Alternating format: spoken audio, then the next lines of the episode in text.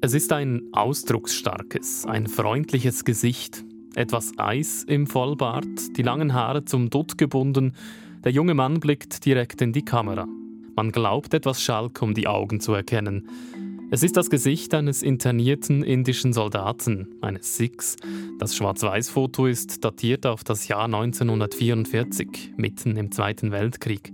Und auf der Rückseite steht, der konnte gut stricken.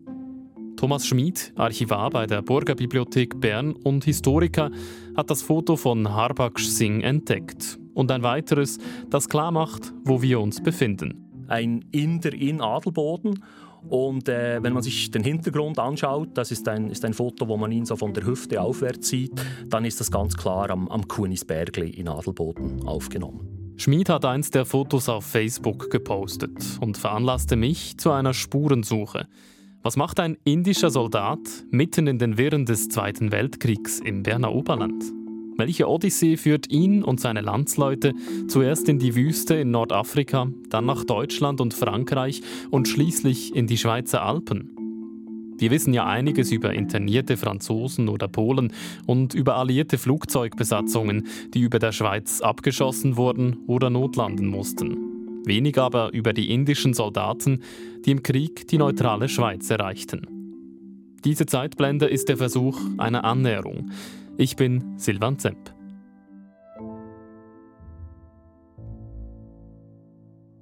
Ich werde per Zufall auf den Facebook-Post von Thomas Schmid aufmerksam gemacht. Und ich finde ihn spannend. Da hat er doch im Adelbodner Ortsarchiv das Foto eines indischen Soldaten gefunden. Seinen Namen kann er auf der Rückseite des Fotos noch knapp lesen. Und dass er in einem Hotel Alpina in Adelboden gewesen sein soll. Ich rufe Thomas Schmid an. Schmid? Grüß Herr Schmid, das ist der Silvan Zemp von Radio SRF. Grüß Herr Zemp. Äh, es geht um Folgendes. Ähm, ich bin äh, im Moment an einer Zeitblende dran am machen, ja. beziehungsweise bin noch so ein bisschen der Startlöcher für eine Zeitblende, die Ende Januar rauskommen soll. Ja. Und, äh, Viel weiß Schmid zu diesem Zeitpunkt noch nicht über das Foto. Aber er ist davon fasziniert.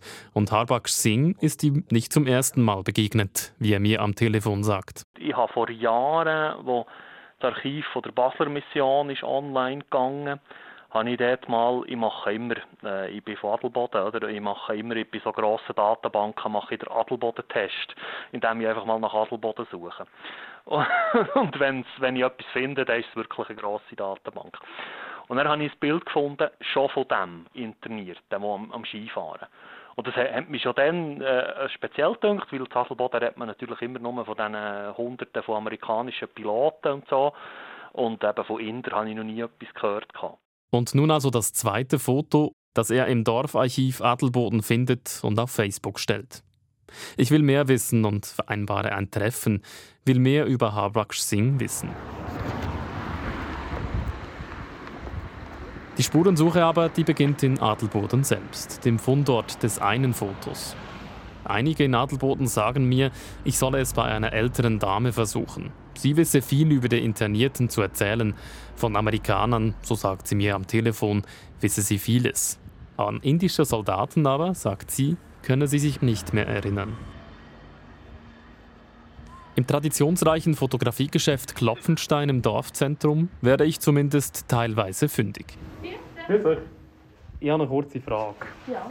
Ich habe ein Foto entdeckt. Ich bin Journalist und ich habe ein Foto entdeckt und das stammt offenbar von Adelboden. In einem Fotobuch des Fotogeschäfts schließlich finde ich eine alte Aufnahme von drei indischen Soldaten.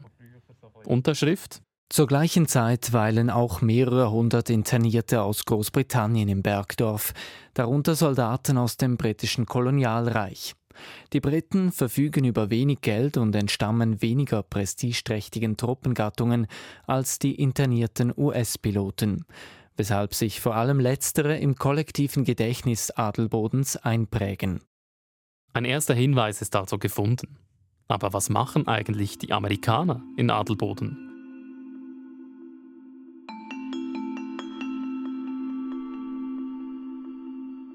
Zu Tausenden greifen alliierte Bomber zu dieser Zeit deutsche Städte an. Manche verirren, müssen hier notlanden oder werden vom Schweizer Militär, das den Luftraum verteidigt, abgeschossen. Doch wohin mit den Besatzungen, mit den Überlebenden? Geregelt ist das in internationalen Verträgen. Militärinternierte, also Militärs, die sich auf neutralen Boden retten, werden für die ganze Dauer des Krieges interniert. Sie erhalten feste Wohnplätze und stehen unter Militärrecht.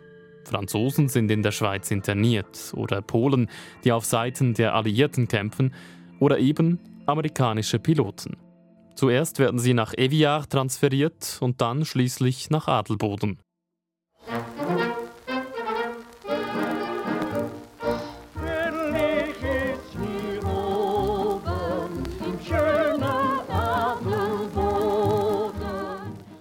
Und hier oben sind amerikanische Militärs mehr als willkommen.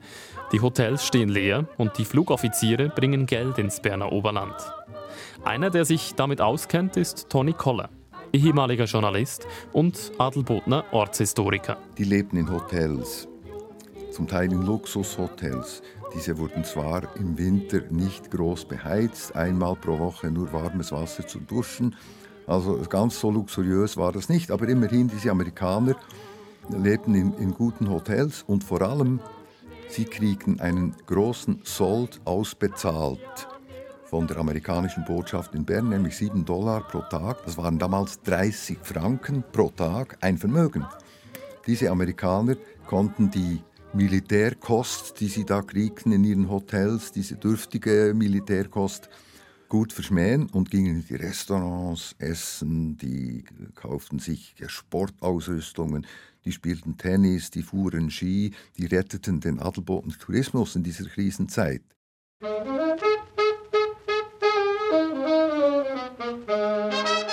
»650 amerikanische Militärangehörige werden in Adelboden interniert und sie haben gar eine eigene Band. Die Mädchen und Frauen im Dorf sind begeistert. Wie sie reinkommen und ob sie ihn kennt oder nicht, hat schon «Hallo Darling», «Hallo Sweetie», einfach so viel freier und gelockerter waren sie als unsere Schweizer. Und sie natürlich auch den Ketschgummi gebracht. Auf Adelboden.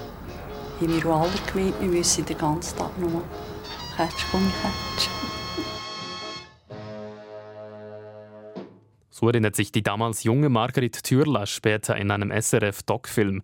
Doch indische Soldaten werden weder in diesem Doc-Film noch in anderen historischen Aufarbeitungen breit erwähnt. Ortshistoriker Tony Koller weiß, auch Soldaten, die für die Briten kämpften, waren in Adelboden. Die Briten waren auch in Hotels untergebracht, aber äh, wesentlich ärmlicher auch in guten Hotels zum Teil, aber die hatten kein Geld. Die kriegen nicht ansatzweise so viel Sold ausbezahlt äh, wie die Amerikaner. Die mussten in ihren Hotels sitzen und konnten nicht Saus und Braus machen. Sie waren auch von Truppengattungen, die vielleicht ein bisschen weniger prestigiös waren. Die Engländer waren ja meistens aus Deutschland ausgebüxte Kriegsgefangene, normale Soldaten und so, nicht Piloten, oder? Und das hat, das alles, hat dann alles dazu beigetragen, dass man trotz der größeren Zahl der Briten diese in Adelboden viel weniger wahrgenommen hat. Es gibt kaum Dokumentation darüber, wie die gelebt haben, was die gemacht haben. Von den Amerikanern gibt es sehr viel. Und zu den britischen Soldaten werden damals auch die Soldaten aus dem britischen Weltreich gezählt, also auch die Inder, die für die britischen Kolonialherren gegen das faschistische Italien und Nazi-Deutschland kämpften.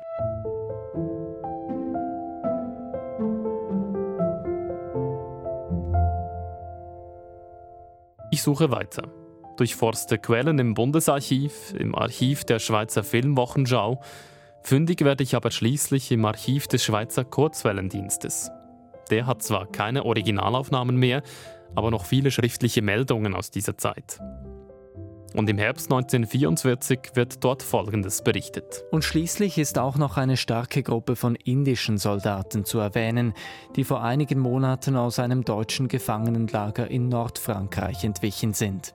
Da ist es also nun schwarz auf weiß. Auch indische Soldaten werden in der Schweiz interniert. Aber von Adelboden lese ich auch hier nichts.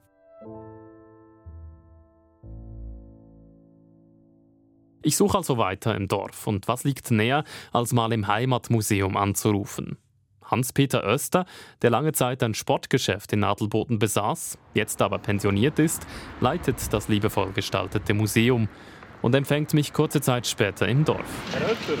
Ja. Also, es ist sonnig unter der Woche an einem Nachmittag. Im Dorf ist es ruhig. Ich habe etwas bei mir.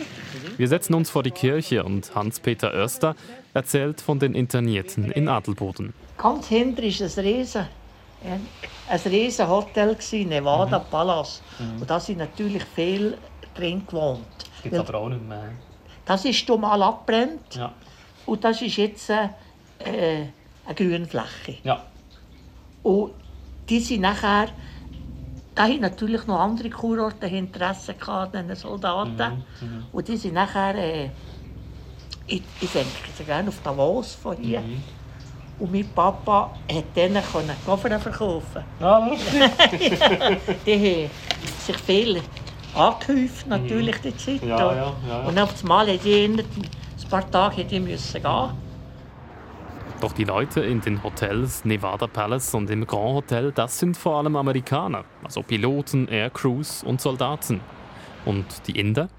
Leider von Indien habe ich einfach wenig vernommen. Darum weiß ich, dass vielleicht schon viel, viel weniger Inder da waren.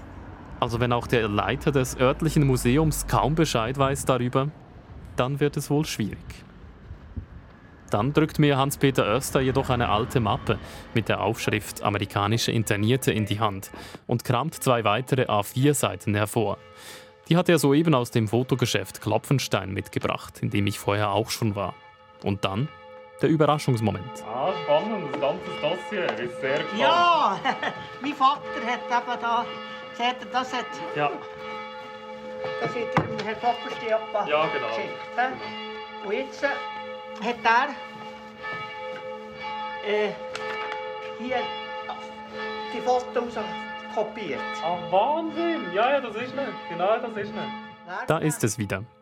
Das freundliche Gesicht mit dem Vollbart. Arbkash Singh blickt mir unerwartet entgegen. In Zivilkleidern, sitzend. Auf dem Schoß ein junges Mädchen. Auch er hatte anscheinend engen Kontakt mit den Einheimischen, genau wie die Amerikaner. Ein anderes Bild zeigt ihn in einer Gruppe mit anderen indischen Soldaten vor Adelbodner Bergkulisse. Ja, die, die Fotos sind fast überall am, am gleichen Ort gemacht worden, weil mhm. Ding hinter dran ist der Bunderspitze. Ja. Aber Kann man etwas sagen, wo? Das ist schwierig, he? Ja, hier sieht es fast aus, wie es, wie es im Boden war. Mhm. Das ist Kennt ihr den Boden her? Ja, das, das, das, das, würde ja passen oder, mit, äh, mit meinen Angaben, die ich gefunden habe, dass die eben im Alpina interniert ja, sind. Ja, genau. Ich weiß noch, als Bub, wenn man in Boden hintergefahren ist, war rechts eine alte Hütte, ja. das Alpina. Ja. Und das hat man mal abgerissen. Mhm.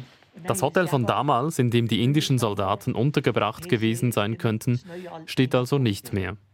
Es lag etwas außerhalb des eigentlichen Dorfkerns, im sogenannten Boden und etwas weiter weg von den Hotels, in denen die Amerikaner untergebracht waren. Aber dafür ist jetzt auch aufgrund weiterer Fotos klar, Abkash Singh war wirklich einmal hier. Aber mehr bringe ich über den Soldaten nicht in Erfahrung. Auch im Fotogeschäft Klopfenstein kann man mir nicht weiterhelfen. Einzig die Fotos, die mir vorhin Hans-Peter Oester vorbeigebracht hat, sind noch da. Die Informationen jedoch, die fehlen.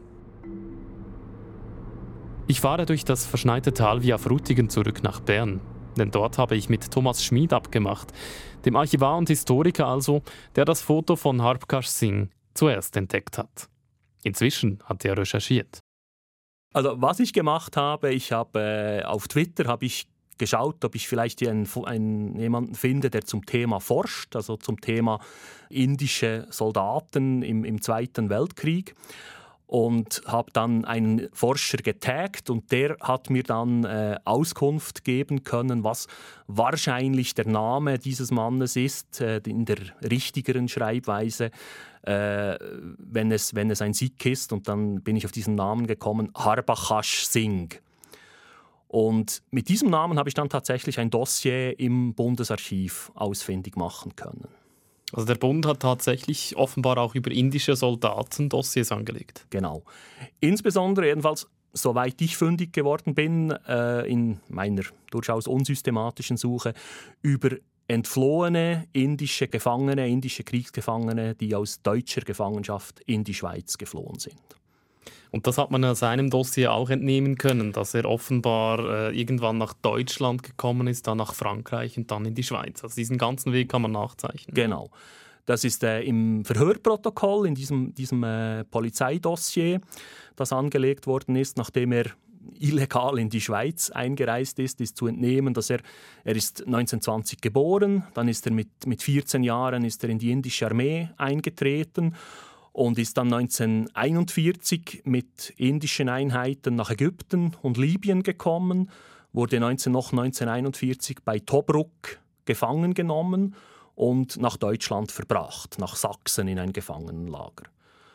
Und von dort ist er mit anderen Indern äh, ist er 1943 nach Frankreich verlegt worden, äh, in, in die Nähe von Rennes offenbar und dort ist ihm die Flucht gelungen und auch, auch anderen Indern unabhängig von ihm die Flucht gelungen. Und dann sind sie wirklich durch halb Frankreich mit Hilfe der französischen Bevölkerung sind sie geflüchtet und haben dann in seinem Fall äh, in der Nähe von Porrentruy die Schweizer Grenze überquert.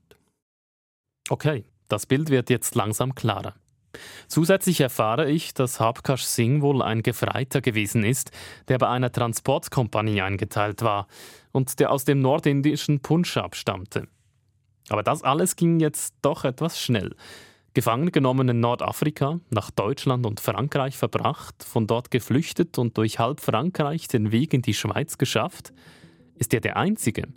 Oder wie ergeht es anderen indischen Soldaten? 1941. Nazi-Deutschland beherrscht Europa.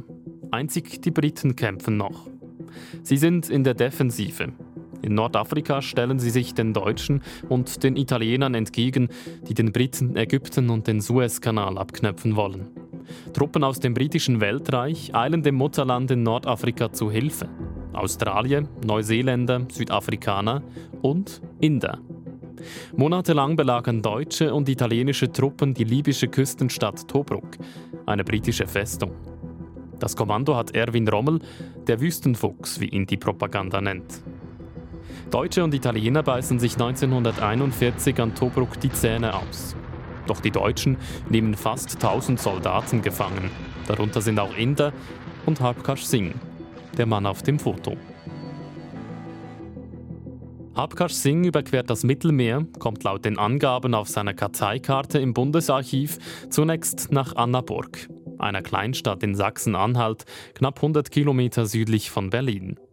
Ab 1941 wird die dortige Kaserne als Kriegsgefangenenlager genutzt. Der örtliche historische Verein von Annaburg berichtet auf seiner Webseite, dass ab Mai 1941 ein größeres Kontingent von indischen Soldaten hierher gebracht wurde. Bis zum Untergang des Dritten Reiches sind laut diesen Angaben ständig ungefähr 1800 Inder im Lager untergebracht. Die Gefangenen werden für Arbeiten in der Stadt eingesetzt, etwa für Wald- und Straßenarbeiten. Viel mehr erfahre ich allerdings nicht. Aber ich möchte mir das genauer erklären lassen. In der Schweiz und in Deutschland werde ich nicht fündig. Schließlich erhalte ich aber einen heißen Tipp eine Historikerin, die eine Zeit lang in Deutschland gelebt und geforscht hat, die weiß Bescheid über die indischen Soldaten, die in den Kriegswirren durch halb Europa gekommen sind. Ich erreiche Vandana Joshi von der Universität in Delhi über WhatsApp-Call. Ich will mit ihr über die indischen Soldaten in Nordafrika sprechen, 1941, die Schlacht bei Tobruk. Die britische Armee ist dem sogenannten Deutschen Afrikakorps zunächst nicht gewachsen. Auch seien die indischen Truppen weniger gut ausgerüstet gewesen als die deutschen, erklärt mir Vandana Joshi. They were also poorly equipped. And not just they, the British officers were also not equipped to face the might of Erwin Rommel's Sie waren schlecht ausgerüstet und nicht nur die Inder, auch die britischen Offiziere. Sie waren nicht gewappnet, um der Macht von Erwin Rommels Afrikakorps entgegenzutreten. Dazu kamen die Panzer, der Nebel, die Stürme. Das hat ihre Moral gebrochen.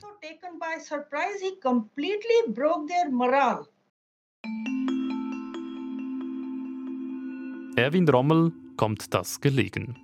Die indischen Truppen sollen geschont werden, denn sie werden noch gebraucht. Es ist im Interesse von Berlin, in Indien Unruhe gegen die britischen Kolonialherren zu stiften. Und Subhash Chandra Bose, ein Kämpfer für die indische Unabhängigkeit, bittet Hitler darum, aus indischen Kriegsgefangenen ein Freiwilligenkorps zu formen, die sogenannte Legion Freies Indien.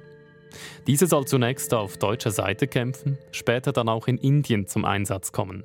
Around the same time, Rommel lands uh, in North Africa with his army. And so he uh, captures these 3rd Motor Brigade British Indian soldiers.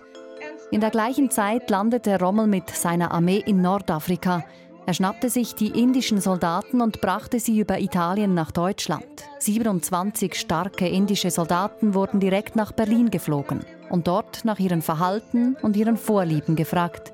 Die anderen wurden nach Annaburg gebracht. uh, who were flown in uh, to Berlin, where uh, they asked them their opinion on uh, uh, how Indians behave themselves, what they eat, what are their requirements, etc., etc. While the others were taken uh, on trains to Annaburg. Und hier taucht es wieder auf. Annaburg. Wir wissen nicht genau wie, aber auch Harbkash Singh erreicht das Lager. Und das ist nicht nur irgendein Lager, denn die Bedingungen für die indischen Soldaten dort sind hervorragend, sagt Historikerin Vandana Joshi. Das weiß man aus einem Bericht des Internationalen Roten Kreuzes. Which tells us how well the Anaburg Castle complex was being prepared to welcome British Indian captives. Der Bericht zeigt, wie wohlwollend die indischen Soldaten in Annaburg empfangen wurden. Das Haus war gut belüftet, die großen Räume waren großzügig möbliert, die hygienischen Bedingungen waren exzellent. Es gab einen Esssaal, eine Küche mit einem separaten Abteil für Hindus. Like a dining hall, a kitchen with a separate stove for Hindus and separate prayer rooms for different faiths. Die Soldaten können sich zudem auch weiterbilden lassen und es gibt sogar eine Bibliothek. Vandana Joshi sagt, es gehe in dieser Zeit vor allem um Politik there was a lot of politics to be done with them to use them as agitators against their British enemies.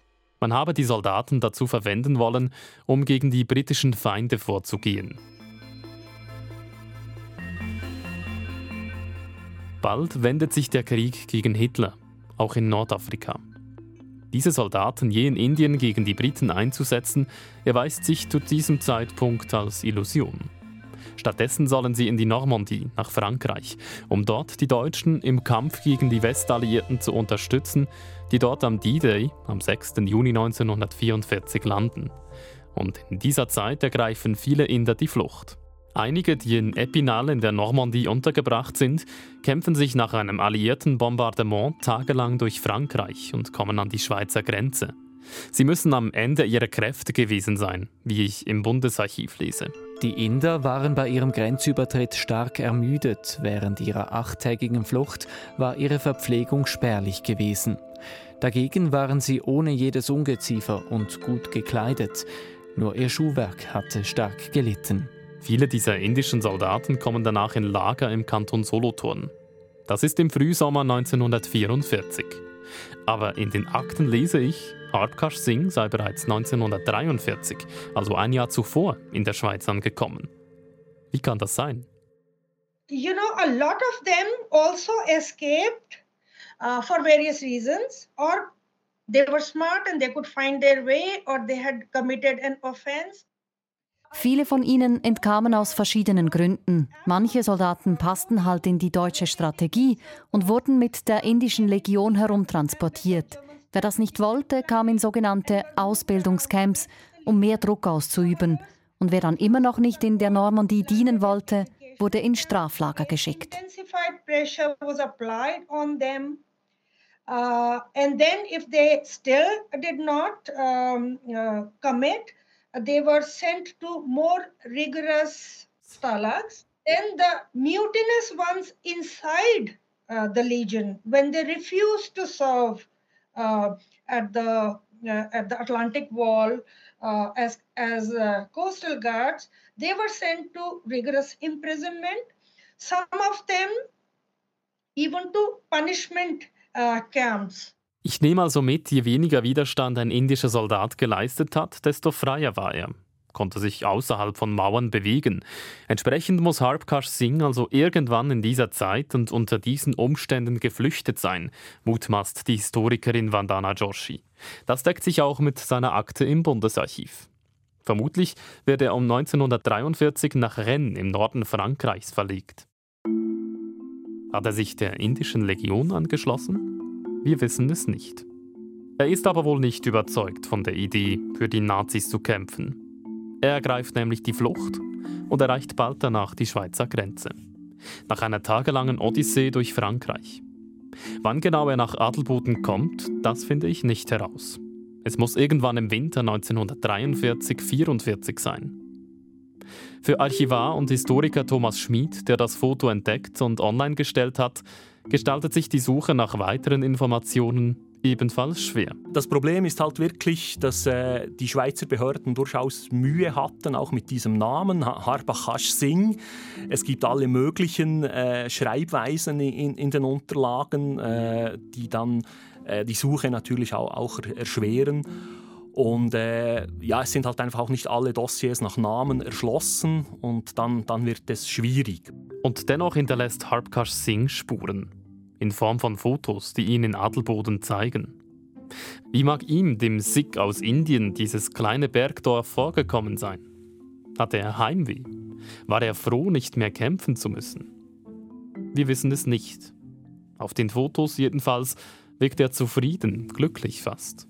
Und er, der im Norden Indiens unweit des Himalaya aufgewachsen ist, er wird sich wohl kaum unwohl fühlen am Fuß des Kurnisbergli. Zusammen mit seinen indischen Kollegen, die ich auf einem weiteren Foto von Klopfensteins entdecke. Es ist wohl ein knappes Dutzend. Auf dem Foto erkenne ich aber nicht gut, wer jetzt wirklich zu einer indischen Armee gehören soll und wer nicht. Sicher ist aber, lange bleibt er nicht im Berner Oberland. Er kommt ins Tessin und im Jahr darauf reist er via Genf wieder nach Frankreich aus, ins befreite Frankreich. So viel zu seiner Akte, denn danach verliert sich seine Spur. Dass Singh nach Adelboden kommt, das ist also offenbar mehr Zufall. Denn er kommt letztlich in der ganzen Schweiz herum, bevor er das Land wieder verlässt. Und er ist einer von vielen, welche in den letzten Kriegsjahren die Schweiz erreichen. Über 100.000 Militärangehörige werden in der Schweiz im Zweiten Weltkrieg interniert. Man möchte wissen, was geschah mit Singh. Ging er zurück nach Indien? Falls ja, muss es eine aufregende Zeit gewesen sein.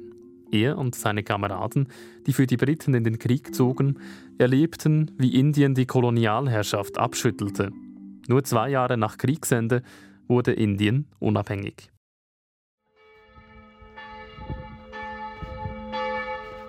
Die Adelbodner Kirchenglocken heute.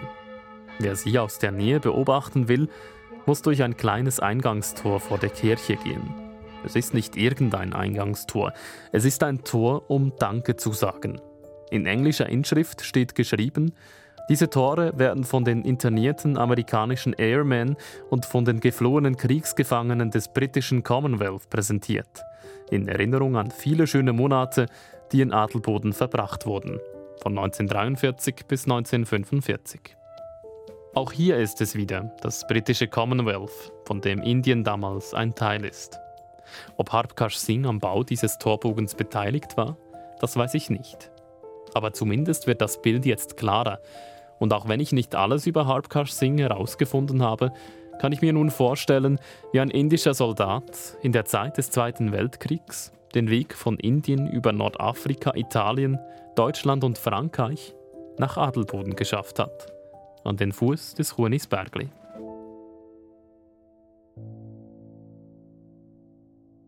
Das war die Zeitblende von Radio SRF. Schön haben Sie zugehört. Am Mikrofon verabschiedet sich Silvan Zemp. Und wenn Sie Lust haben auf mehr Geschichte als Podcast, alle Episoden der Zeitblende finden Sie unter srf.ch-audio oder wo Sie gerade diesen Podcast hören.